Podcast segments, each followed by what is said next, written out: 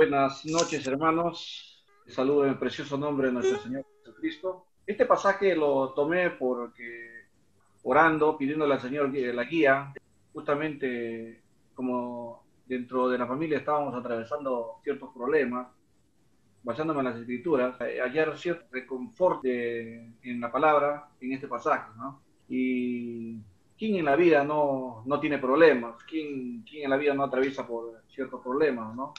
Y entonces, este, en este pasaje vemos que el rey Josafat venía en el capítulo anterior, el capítulo 19, venía prácticamente de restaurar un poco eh, el pueblo de Judá, ¿no? Apartar todos los, los sitios de adoración pagana y todo ello, ¿no?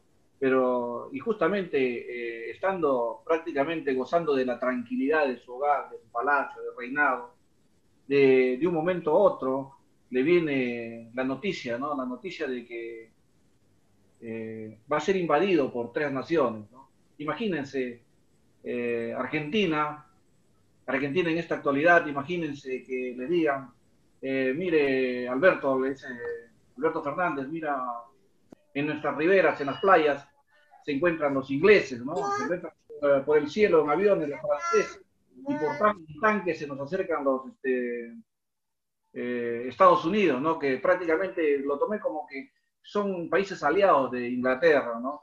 Entonces, imagínense cómo, cómo sentiría Argentina en esta situación.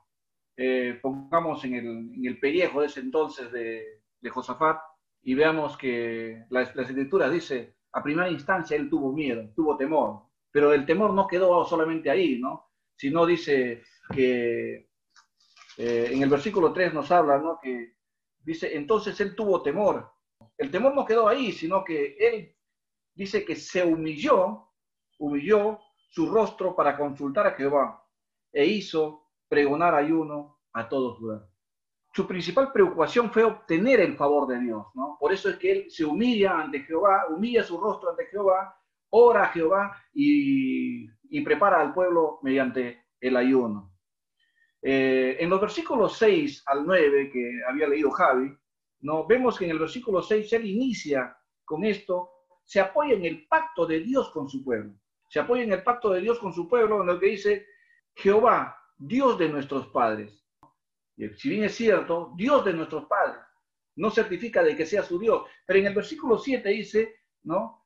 Dios nuestro. Así como dice Jehová, Dios de nuestros padres, también dice Jehová, Dios nuestro. Asimismo, eres Dios, ha sido Dios de nuestros padres, pero también eres Dios nuestro reconoce el dominio soberano de la divina providencia de Dios, dice, ¿no eres tú Dios de los cielos y tienes dominio sobre todos los reinos de las naciones? Como si le estaría este, reclamando algo a Dios. ¿No eres tú Dios? Como dice, detén pues estos paganos y pon mordaza a su boca, que dejen de amenazarnos. Hace mención también cuando habla, cuando él reconoce como Dios nuestro, Dice, ¿a quién vamos a recurrir en busca de socorro y en quién vamos a confiar sino en el Dios en quien hemos escogido y servido? Tú nos has otorgado esta tierra, no permitas que nos arrojen de la heredad que tú nos diste en posesión. Así sucesivamente, en el versículo 12 encontramos, dice, profesa su entera dependencia de Dios en cuanto a su liberación. Si nos regresamos unos unos capítulos anteriores, en el capítulo 17, vamos a ver que Josafat, el pueblo de Judá, al mando de Josafat, gozaba de un promedio de 1.160.000 soldados bien equipados, hombres dispuestos para la guerra, según menciona este pasaje. Si ustedes, si ustedes lo leen después, en el capítulo 17, los versículos de 14 al 18, eran soldados totalmente equipados. En este capítulo no nos dice cuántos soldados fueron a la, guerra, pero sí nos dice que su principal preocupación de Jehová era, de, Josafat era que sus soldados vayan cubiertos de la fe, su investidura sea la fe. Cuando salían al campo de batalla, en vez de animarlos a blandir, a preparar sus armas, él les animó a confiar, a confiar en Dios, que él lo iba a librar de, del enemigo que tenían de por medio. Cuando nosotros estamos en plena comunión con Dios, cuando nos humillamos a Él, cuando nosotros oramos y cuando nosotros hacemos ayuno como lo hizo, como lo hizo Josafat con su pueblo, entonces Dios se manifiesta hacia nosotros, sensibiliza nuestros corazones al fin de que podamos sentir el Espíritu de Dios y nos diga qué debemos hacer. En este caso, dice que cuando estaban en plena reunión, orando, eh, alabando a Dios, eh, glorificando el nombre de Dios, dentro de toda la multitud saltó un hombre. Dice que eh, un levita, uno de los cantores, llamado Geasiel, uno de los cantores, uno de los que alababa al Señor. Dios quería honrar este oficio. Y le dice en el versículo 15, Oíd Judá, todos vosotros, moradores de Jerusalén, y tú, rey Josafat, Jehová os dice, no temáis, ni os avenentréis delante de esta multitud tan grande, porque no es vuestra la batalla, no es vuestra la guerra, sino de Dios. Cuando nosotros estamos en plena comunión con Dios, podemos descansar en paz en que Dios va a obrar a favor nuestro, va a avergonzar a nuestros enemigos. Unos pueden decir, de repente, como lo podemos tomar nosotros, como escuché conversando con Charo, mira tantos años de problema, todo no pasa. Los problemas no pasan, siguen viniendo los problemas, todo, y no, no, no se cae este tipo, todo. Pero muchas veces, amados hermanos, nuestros tiempos no son los tiempos de Dios. Debemos pensar en que Dios tiene un propósito para todas las cosas que nos suceden en la vida. Quizás es un poco difícil de entender estas cosas, pero si estamos en las manos de Dios, Dios no va a permitir que nos pase nada, absolutamente nada de lo que no podamos resistir.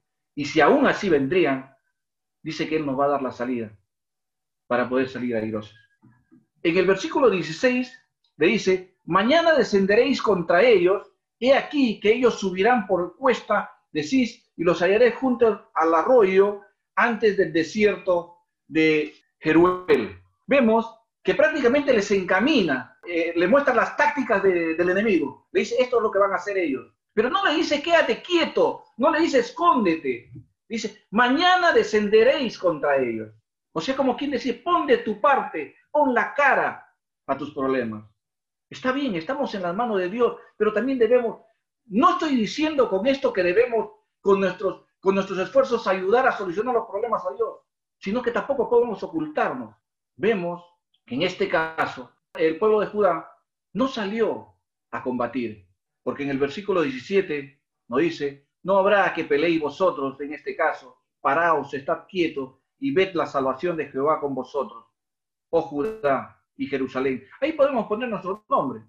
No temáis ni desmayéis. Salid mañana contra ellos, porque Jehová estará contigo. Vemos que si, bien es cierto, Josafat estuvo preocupado de que la fe fuese su ornamento y vestidura de, sus guerreros, en vez de utilizar armas que debían creer en Jehová, su Dios, y en la palabra de sus profetas, como nos dice en el versículo 20, creed en Jehová, vuestro Dios, y estaréis seguros, creer en su profeta y seréis prosperados. Si bien es cierto que dice esto, que debemos tener confianza en Dios y creer en la palabra de los profetas, yo me ponía a pensar, esto estamos hablando de ese tiempo, yo me ponía a pensar que en la actualidad nosotros estamos mucho más bendecidos, porque no necesitamos el hecho de que un profeta se levante. En ese, en ese entonces, de repente ellos eh, no tenían ni siquiera de repente la certeza de quién era un profeta verdadero, porque se levantaban muchos profetas, pero Dios se manifestaba por uno de ellos. Nosotros tenemos la base principal que es nuestra Biblia, donde está todo escrito. No necesitamos que otras personas nos digan lo que debemos hacer si nosotros estudiamos la palabra de Dios. Dice también que Josafat estaba preocupado cuando envió a, su ejército, dice, dice, cierto, dice, salid al frente, salid mañana contra ellos. Él sale con sus soldados, pero sin embargo la, alabanza va a la vanguardia. Los que saben de tácticas militares, tenemos cuando un ejército va, siempre hay la retaguardia y la vanguardia. A la vanguardia siempre ponen los mejores, los más ágiles, los más diestros, para contrarrestar la batalla. Y a la retaguardia, de repente, la reserva, que cuando ya se, ya se, eh, se agoten todo, eh, todo el personal que, que, está más o menos, eh, que está mejor entrenado, entonces la retaguardia puede reemplazarlo, o de repente los jefes están en la retaguardia. Pero sin embargo acá, a la vanguardia, o sea, adelante, Josafat mandó a salir de por delante de los soldados a los cantores vestidos de ornamentos sagrados para que dijesen, glorificad a Jehová, porque su misericordia es para siempre. Imagínense, fueron encaminados, iban cantando. No otra cosa que simplemente decir, glorificad a Jehová, porque su misericordia es para siempre. Glorificad a Jehová, porque su misericordia es para siempre. Hermanos, glorifiquemos a Dios, glorifiquemos a Dios, porque su misericordia es para siempre. Y nosotros también estamos dentro de esa misericordia de Dios. Cuando los levitas o los cantores, como dicen ciertos comentarios, iban adelante glorificando a Dios, tan pronto como los de Judá comenzaron su obra de alabanza, Dios llevó a cabo su obra de liberación. Hermanos, en todo momento de angustia, tribulación, alabemos a Dios. Yo sé que de repente es difícil cuando estás siendo apaleado, cuando estás siendo maltratado, cuando estás en esta pandemia, cuando estás enclaustrado en tu casa. Alabemos a Dios. Su misericordia es tan grande con nosotros. Imagínate, sabemos de alguien de la iglesia que ha sido contagiado, que ha sido, se ha enfermado, o lo hemos perdido. Nadie. Dios está con nosotros, amados hermanos. Dios nos cuida y nos protege. Somos portadores de repente de comentarios de otras personas alejados a nosotros que han sido contaminados. Pero la cobertura de Dios, la protección de Dios está sobre nosotros, sobre sus hijos. Dios le dijo, cuando en el versículo 17 dice, cuando el versículo 17 no habrá que peleéis vosotros, Dios les dice, no van a pelear, pero sí van a estar de observadores, porque dice que ellos observaban cómo se exterminaban, todas las tácticas militares que ellos, que el pueblo que invadía a Judá, todas las tácticas militares fueron utilizados para ellos mismos destruirse.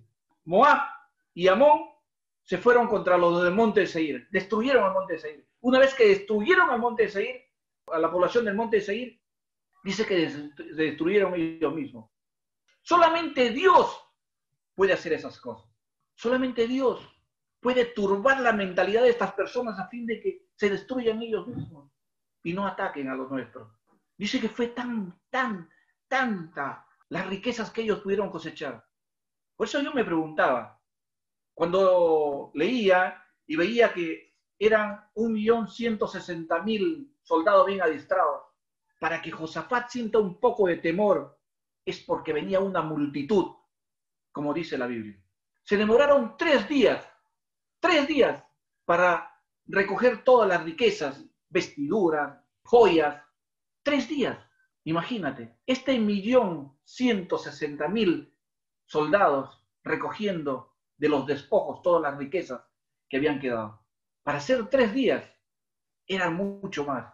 Me atrevo a pensar que eran diez veces más que el pueblo de Judá. Pero ante el poder de Dios, nada, nada ni nadie puede contra Dios. Al cuarto día, dice, se juntaron para bendecir a Jehová. Por eso le llamaron al lugar donde se juntaron Veraca, que significa bendición. Significa bendición o don supremo de Dios. Cuando Dios te da paz, nadie puede perturbar tu paz. Glorifiquemos a Dios con nuestras vidas, amados hermanos. Glorifiquemos a Dios, porque su misericordia es para nosotros también. Dice la escritura en los, últimos versículos que Judá se volvió respetable. No por las cosas que ellos hayan hecho, sino porque las naciones circundantes se enteraron de que Dios había peleado por ellos. Y finalmente, en el versículo 30, ¿no? dice, el reino de Josafat tuvo paz, porque su Dios le dio paz por todas partes. Yo les decía, hermanos, que cuando Dios te da paz, cuando sientes plena paz en las manos de Dios, nadie puede perturbar tu paz. Glorifiquemos a Dios con nuestra vida. Honremos a Dios. Seamos sensibles al clamor de su espíritu.